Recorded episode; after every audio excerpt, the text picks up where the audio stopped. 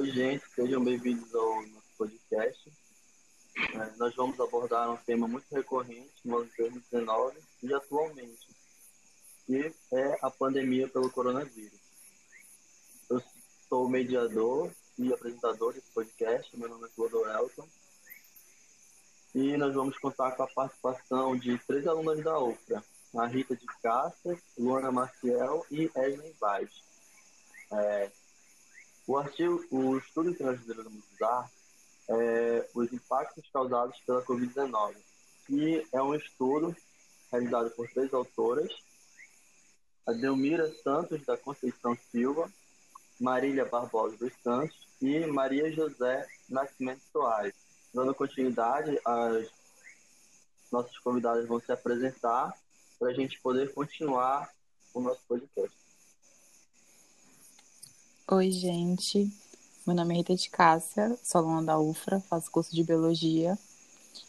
E vou começar introduzindo um pouco para dar início ao nosso podcast. Então, o mundo tem vivenciado uma situação muito complicada, marcada pela pandemia do novo coronavírus, como anteriormente mencionado. Os primeiros indícios do vírus surgiram em dezembro de 2019, na cidade de Wuhan, na China. A Organização Mundial da Saúde, junto aos diversos e renomados centros de pesquisa do mundo, recomenda que as pessoas fiquem em casa, mas ficar em casa, mesmo em tempo de pandemia, impacta de diversas maneiras a vida em sociedade e, consequentemente, a economia mundial. Então, assim, os surtos das pandemias não são recentes. Os primeiros indícios de doenças contagiosas ocorreram com a peste bubônica. Essa peste ela era vista pelas pessoas como um castigo dado por Deus como punição pelos seus pecados mas na verdade foi causada pela bactéria Yersinia pestis. Inicialmente, a disseminação se dava pelo contato com pulgas e roedores infectados. E assim como a peste bubônica, também tem a gripe espanhola, né, que se tratava de um mal pouco conhecido na época pela comunidade científica. Né, não se conheciam suas causas, nem como ocorria sua proliferação. A gripe espanhola recebeu esse nome devido à alta taxa de notificação advinda da Espanha. E a doença foi tão grave que ela devastou, devastou perdão, o povo espanhol, provocando altos índices de mortalidade e contágio. É estimado que essa gripe espanhola tenha infectado 30% da população mundial. É, então, na atualidade, a gente está vivendo uma grave crise no sistema de saúde global por conta da pandemia em que os, os hospitais públicos e privados eles vivenciam um colapso muito grande porque não estão dando conta de tantos casos, né? Já é de conhecimento geral de todos. Então, vocês acham que o governo brasileiro atual está impactando de, de forma negativa ou positiva no combate contra a Covid-19? Olá, meu nome é Esli, sou estudante de Biologia da turma 2017. É, a, em respeito à pergunta da Cássia, eu creio que o governo atual ele impacte, é, tenha uma responsabilidade muito grande sobre a pandemia. E eu acho que ele está impactando de uma forma negativa é, desde o começo da pandemia, porque se ouvia grandes especialistas falando que é, o isolamento social seria uma das principais, das principais métodos de conter a doença já que a doença ela é uma doença nova e não tem uma vacina ainda comprovada para contê-la.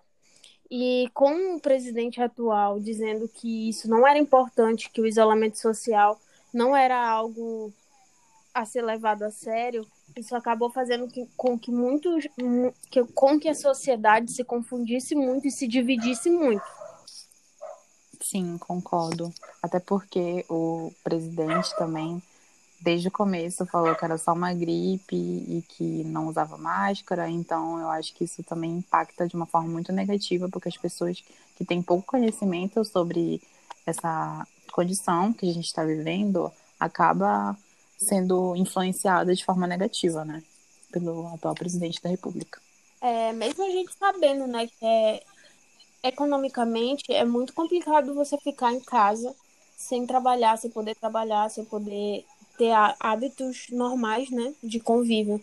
Mas é, na, logo na primeira, onde, logo no primeiro impacto, onde ninguém tinha imunidade contra esse novo vírus, eu acho que era um pouco fundamental ficar, ter esse isolamento até que se soubesse mais a respeito do vírus. Então, continuando o nosso debate, eu tenho outro questionamento para trazer aqui. É, por mais que os nossos antepassados, ou até mesmo nós tenhamos né, agora é, presenciado essa experiência com doenças contagiosas, a gente nunca vai saber como de fato enfrentar essa doença, né? É tudo muito novo.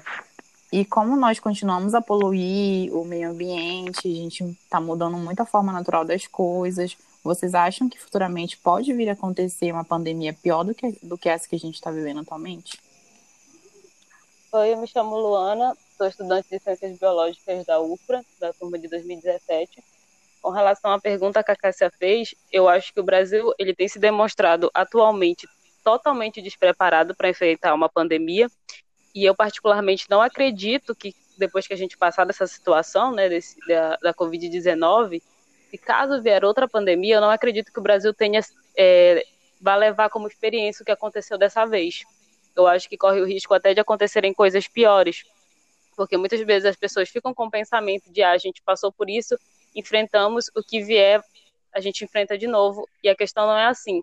Tem um agravamento da poluição, tem um, o, a questão da fome que está agravando no Brasil e com nada o, as pessoas têm se demonstrado conscientes ou que tenham aprendido alguma coisa. Então, eu acredito que se caso houver uma nova pandemia, o Brasil vai continuar despreparado, o Brasil vai continuar com essa lentidão que é o que está sendo visto hoje em dia. Dando continuidade, nós vamos partir para o segundo tópico do nosso podcast e agora quem vai falar é a Luana Maciel. Oi, gente. Como eu já me apresentei, eu me chamo Luana, sou estudante de Ciências Biológicas e vou falar um pouco a respeito dos desarranjos no setor econômico frente à pandemia do Covid-19. É, o Brasil ele fica no, no terceiro lugar do mundo é, com os países mais, mais infectados. Ele está somente atrás dos Estados Unidos e da Índia. O que a gente tem verificado desde o começo dessa pandemia é que ela não tem atingido principalmente países mais pobres, e sim os subdesenvolvidos e considerados países de primeiro mundo. Isso demonstra o quanto que as pessoas não estavam preparadas, obviamente, para esse colapso que está ocorrendo durante essa pandemia, e o quanto que isso tem afetado, além do setor da saúde, mas também o setor da economia. E esse surto, ele tem trazido impactos muito negativos para dentro do mercado financeiro, na produção e também no consumo do dia a dia. E esse vírus, ele não está sendo contido nem a curto, nem a médio, nem a longo prazo. Então, continua é, é, impactando negativamente as microeconomias, as cadeias de produção e também acelerando as macroeconomias internacionais. É, Rosa Maria Marques uma professora titular do Departamento de Economia da PUC sinaliza que o impacto da, é, decorrente à Covid-19 ele é avassalador e não tem nem previsão para isso se conter dentro de um país ou ter uma seletividade de países mediante isso. E algo que decorre desde o começo da pandemia é a divergência de posicionamentos entre o governo, entre o setor da saúde, entre o setor da economia. E não, nenhum momento se chegou a um consenso sobre como seria a manutenção para tentar conter o enfrentamento da, da Covid-19. E o Brasil ele vem se demonstrando cada vez mais com menos estruturas, na verdade, para conter esse vírus. E um dos pontos que foi muito citado foi que qual seria a ação mais emergente dentro desse nosso cenário de, de Covid-19. Eu até pergunto para os participantes desse podcast qual o posicionamento de vocês a respeito de qual seria a atitude de tomar no momento? Se seria o isolamento social ou a priorização da economia? É, eu acho que no cenário, no cenário atual, é, a economia foi sim muito afetada pela pandemia e, e é impossível passar despercebido tanto de pessoas que acabaram sendo levadas por esse vírus também.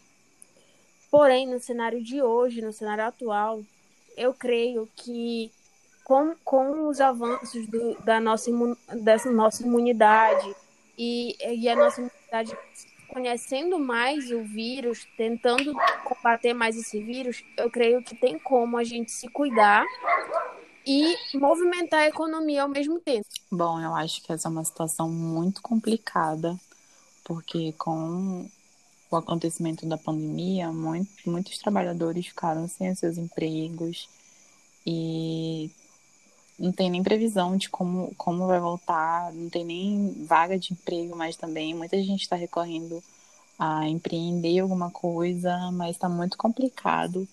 E tá tendo um lockdown em Belém, sempre tem muita reclamação, né? Porque os trabalhadores precisam trabalhar para poder sustentar. Como é que a pessoa vai ficar em casa tentando se cuidar se não tiver nem o que comer? Então, é uma situação muito complicada, mas eu também acho que se o governo interferisse nisso de uma forma positiva, é, sei lá, criasse algum meio de, de tentar movimentar a economia, talvez pudesse dar certo, mas é complicado. Bom, como a Rita de Cássia falou, realmente o governo ele tem que tentar tomar alguma medida, principalmente na questão de organização, que influencia muito, como por exemplo aqui no estado do Pará, é, em Belém, em outras cidades da nossa região. A questão do lockdown, por exemplo, é, eu vejo que não tem como você fazer lockdown em uma cidade se na cidade vizinha, por exemplo, não está tendo, está funcionando normalmente. Então, isso vai é, prolongar o problema, sendo que precisa-se de uma ação é, uniforme, conjunta de todos os estados, cidades, para que isso venha diminuir. Então, o principal, eu creio, fator seria a organização disso para que possa ser trabalhado de modo que não venha atrapalhar a economia mas visando a segurança e o controle da pandemia. Certo. Obrigada pelas colaborações e continuando que por conta de, desse avanço da Covid-19 dentro do Brasil, a gente percebe a destruição sanitária que o nosso país está vivendo e, em contrapartida, a preocupação nesse, nesse cenário sanitário, a gente tem as propostas do governo que são completamente contrárias às ações. Desde o início da pandemia, o governo ele se mostra muito focado no âmbito econômico, concentrando todas as suas ações para que a economia seja controlada. No entanto, é, o que muitas vezes é, é mais tocante no meio de todo esse cenário é que a desaceleração da economia mundial ela já estava acontecendo antes desse cenário de pandemia. Até a própria China, segunda maior potência do mundo, já não vinha crescendo muito nos últimos anos. Então, as pessoas é, dentro do governo estão utilizando muito como pauta a economia, mas não só no Brasil, mas enquanto em outros países também estava tá, com a economia já bastante abalada. E ainda visando essa parte da economia, a gente estava falando a respeito do, dos trabalhadores. Único, a primeira opção que o governo teve foi de criar o auxílio emergencial, visando esse, esses pais de família, visando essa população mais carente, e a questão é, o auxílio emergencial ele conseguiu suprir as necessidades da população durante esse ano? É, conseguiu que as pessoas se alimentassem, tivessem é, condições de uma, de uma de uma renda, né? Isso, tivesse condição de uma renda mais segura, ou esse esse auxílio emergencial ele acabou sendo muitas vezes mais seleto, né? Gostaria de saber a opinião de vocês. Bom, na minha opinião, é, o auxílio emergencial ajudou sim, não vou, não vou ser hipócrita de dizer que não ajudou pessoas necessitadas, mas eu também acho que, como você mencionou anteriormente, foi muito seletivo. Eu acho que não teve um, uma pesquisa, vamos dizer assim, bem aprofundada, porque tem pessoas que não precisavam receber e receberam, e tem pessoas que precisavam muito desse dinheiro e não conseguiram. Então, eu acho que foi feito muito, assim, de uma forma muito mal organizada. O dinheiro foi mal distribuído, mas eu acho que, tipo, foi o mínimo que o governo poderia ter feito nesse momento. Foi pouco, porque ao mesmo tempo que ele deu esse dinheiro para deu entre aspas, né? Esse dinheiro para a população, as coisas aumentaram absurdamente. Então é uma é, é tipo, tem dois lados da moeda, entendeu? Mas eu acho que, de certa forma, auxiliou muito a, a, as, as necessidades da população, mas poderia ter feito muito mais, porque foi o mínimo, o básico, poderia ter feito mais.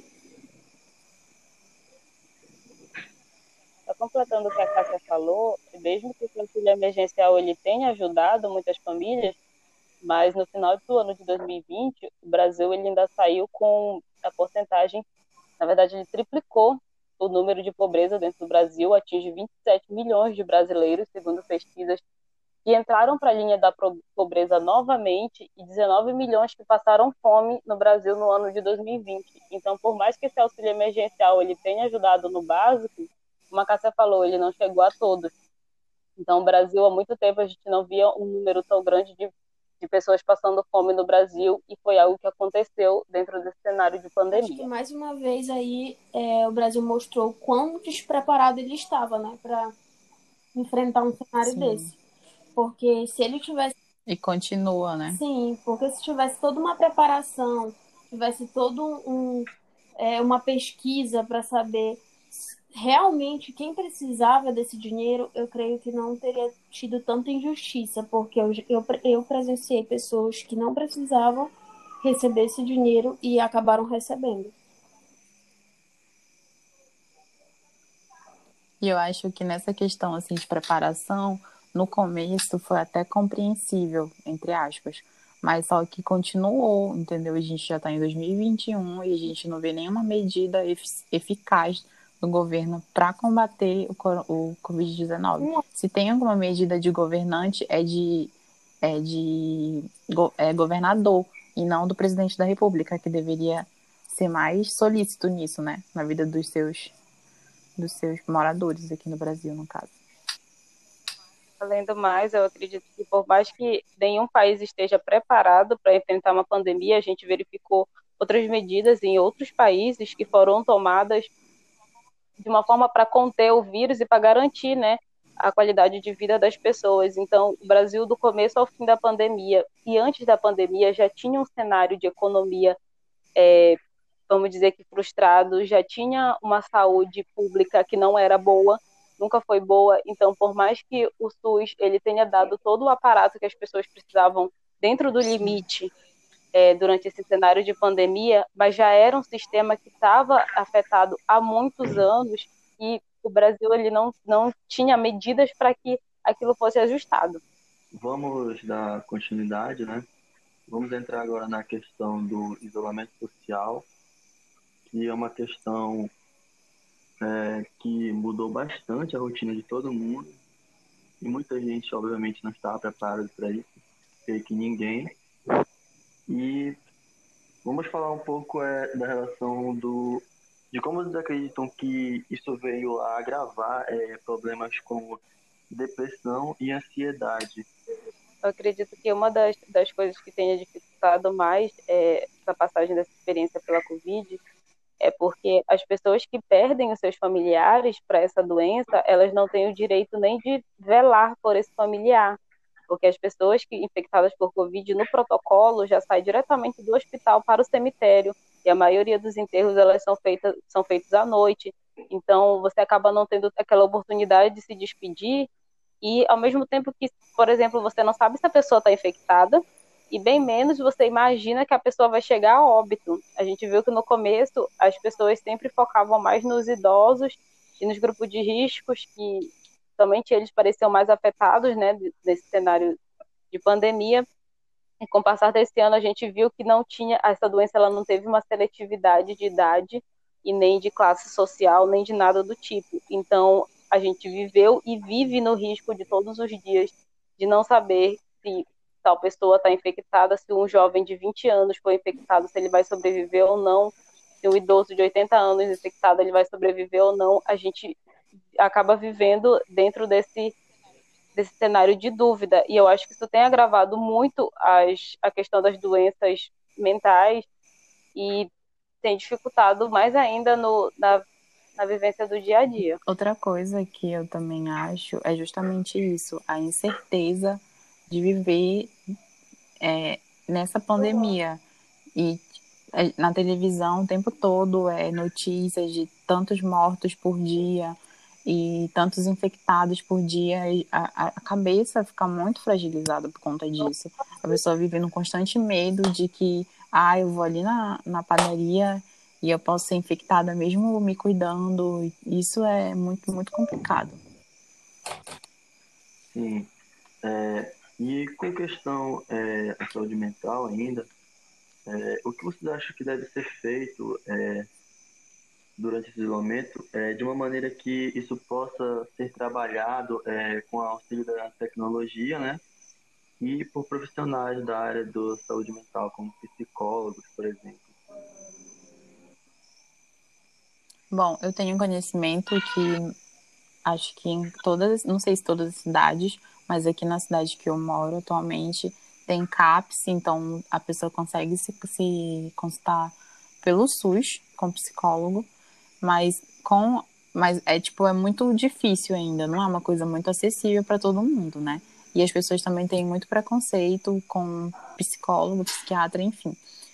Com, em relação à tecnologia, é, eu vejo que atualmente está sendo muito utilizada a consulta online, né? Porque como tem que estar tá mantendo o distanciamento social, tem muitos psicólogos que estão fazendo essa consulta online. É uma forma, uma ferramenta muito utilizada atualmente que eu acho que seja muito eficaz. É bom, vamos dar continuidade, né? E agora a Edlen Vaz vai falar um pouco pra gente. Bom, dando continuidade ao nosso podcast, vou falar um pouco sobre a educação ambiental e a relação entre pessoas e, e o meio ambiente nesse, nesse época de pandemia. E assim, em relação a isso, a gente ouviu muito aqui, até os outros participantes falaram, o quanto que a poluição atinge de uma forma é, bem grande na pandemia. Porque o que acontece?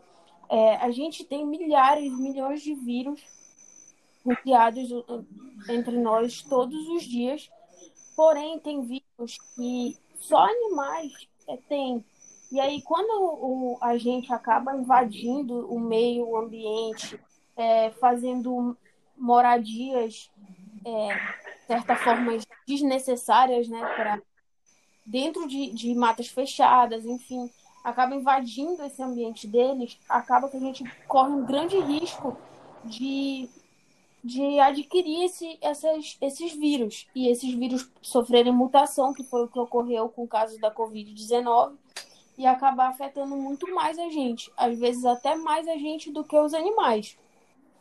É, então, em relação a isso, o que, sabendo que a população tem um papel fundamental no meio ambiente, né?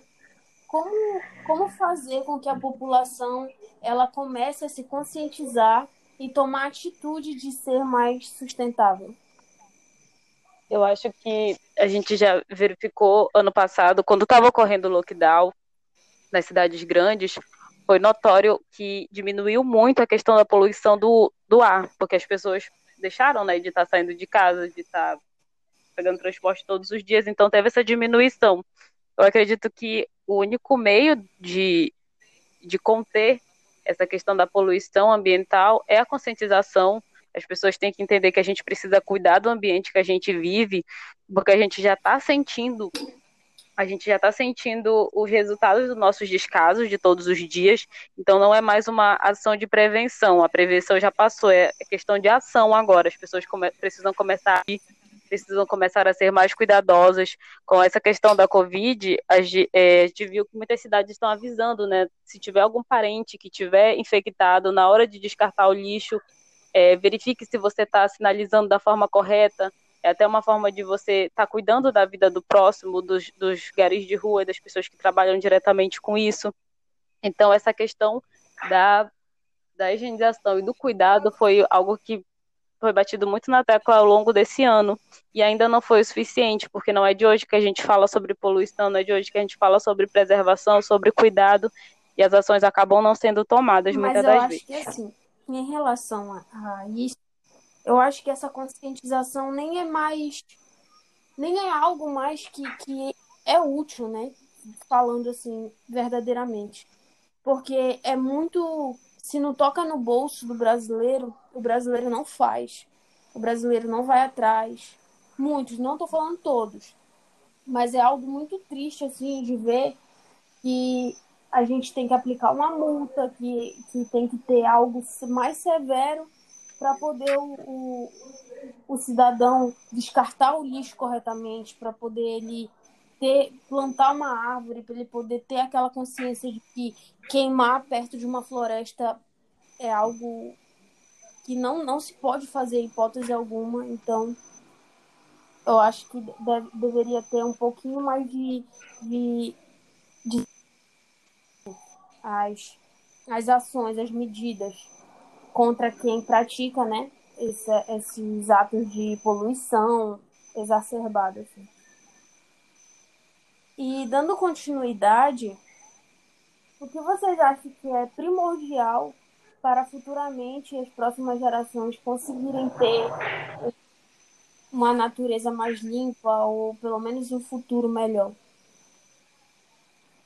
Bom, eu acredito que o primeiro passo seria a educação, né? Tendo em vista que é, vai ser base para eles, já que são as futuras gerações. E isso é, influencia bastante nessa questão, sendo que a gente tenta né, criar uma sensibilização maior para que as pessoas estejam cientes disso. Já como foi dito, muitas vezes as pessoas elas só tendem a tomar medidas quando já ocorre algo grave. Né? Então isso acho, acho que seria muito importante.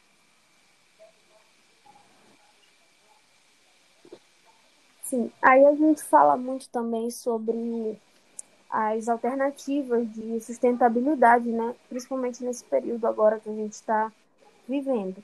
É, já foi citado por inúmeros pesquisadores e, e educadores de que as crianças e jovens são têm um papel importantíssimo para para a sustentabilidade, para a educação ambiental, porque quando a criança ela é ensinada desde cedo de que cuidar da natureza ela é, é, é algo primordial, é algo bom, que cuidar da natureza, cuidar de um bichinho, de uma árvore, vai trazer um futuro melhor, essa criança vai se tornar um adulto com uma consciência sustentável.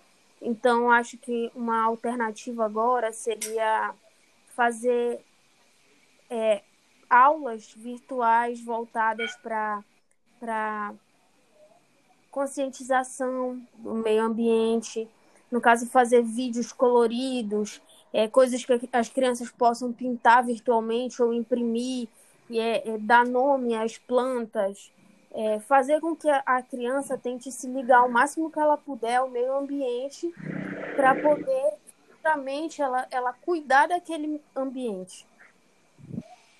Bom, gente, esse foi o tema do nosso podcast. Eu espero que vocês tenham gostado, né? E eu gostaria de agradecer as alunas da UFA né, que participaram com a gente. E eu gostaria de indicar pesquisas né, relacionadas ao assunto, como, por exemplo, vacinas e medidas de prevenção, que são o básico, mas muito importante nessa questão do coronavírus.